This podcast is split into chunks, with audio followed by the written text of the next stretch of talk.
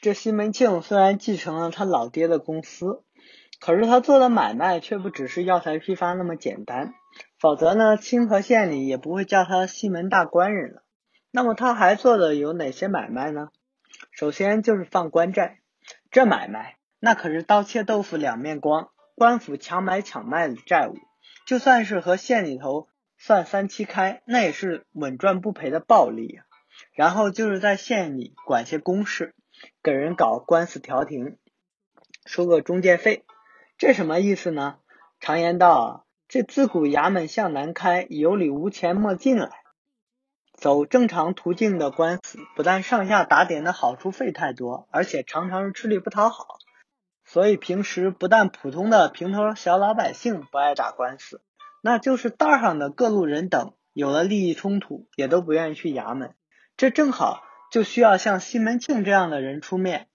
大家如果还记得高中时候学的那段茶馆，就知道里面有个叫黄胖子，也是干这营生的，主要就是黑白两道通吃，大家双方都买我大官人一个面子。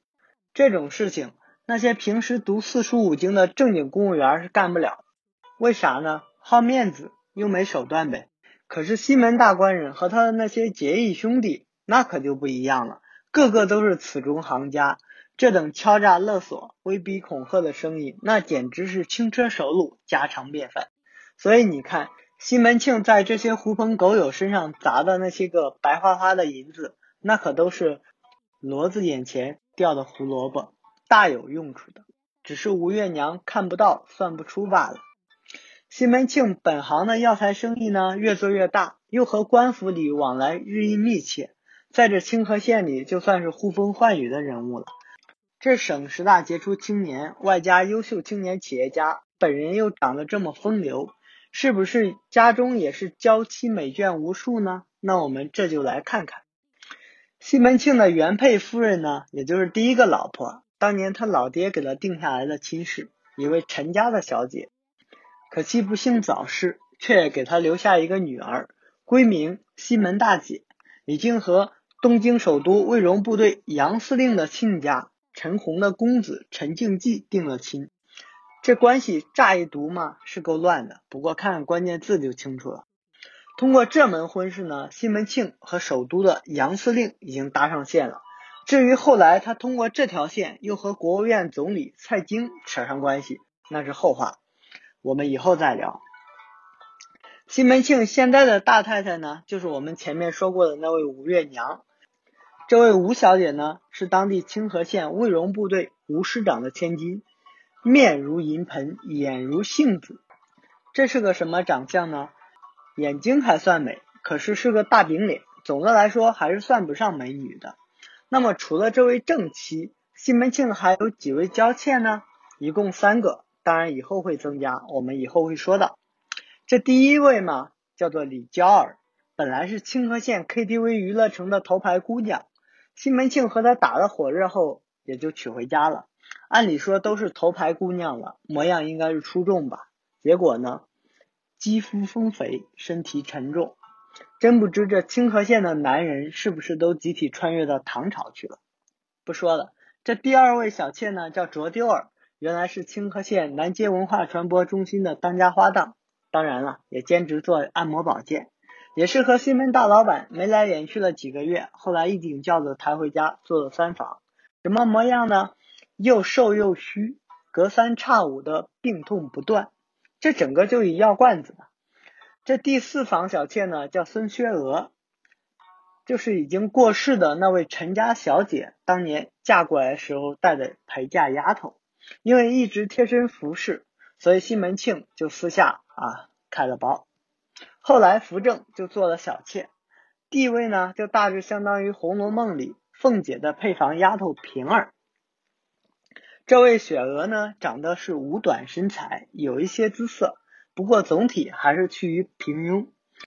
可是因为是丫头出身，所以能造五宣汤水，善舞翠盘之妙，可以说是一位特级厨师。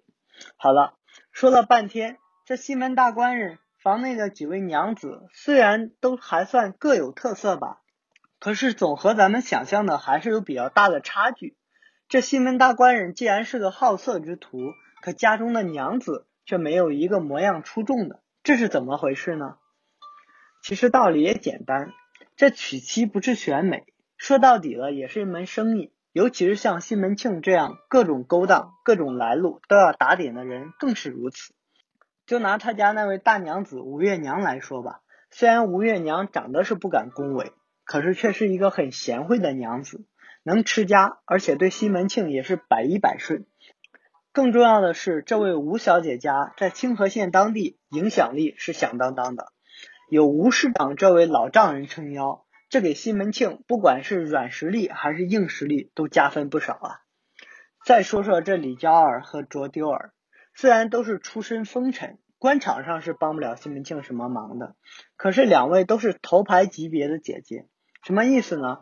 大家知道啊，妓女在宋明时期的地位和现在是完全两个概念，在那会儿要负责很大一部分的公共文化娱乐，什么诗词啊、唱曲儿啊、舞蹈啊。样样都要会的，这要求很高的。李娇儿这位头牌就是清河县当地著名的歌星，西门大官人把这两个歌星搞到家里，那是一件很有面子的事儿。这出去谈买卖、放高利贷的时候，和那帮子愣头小子吹吹牛逼，那别提多美了。这娶妻归娶妻，可是常言道，妻不如妾，妾不如偷。这一日，西门庆正准备去找应伯爵一块儿出去找点乐子。这正在街上走着呢，突然就被一根放帘子的插杆打在了头上。这还了得！在这清河县里，谁吃了雄心豹子胆，敢打咱们西门大官人呢？我们下回来说。喜欢我的评书，可以点击关注哦，这样你就不会错过每一集的更新了。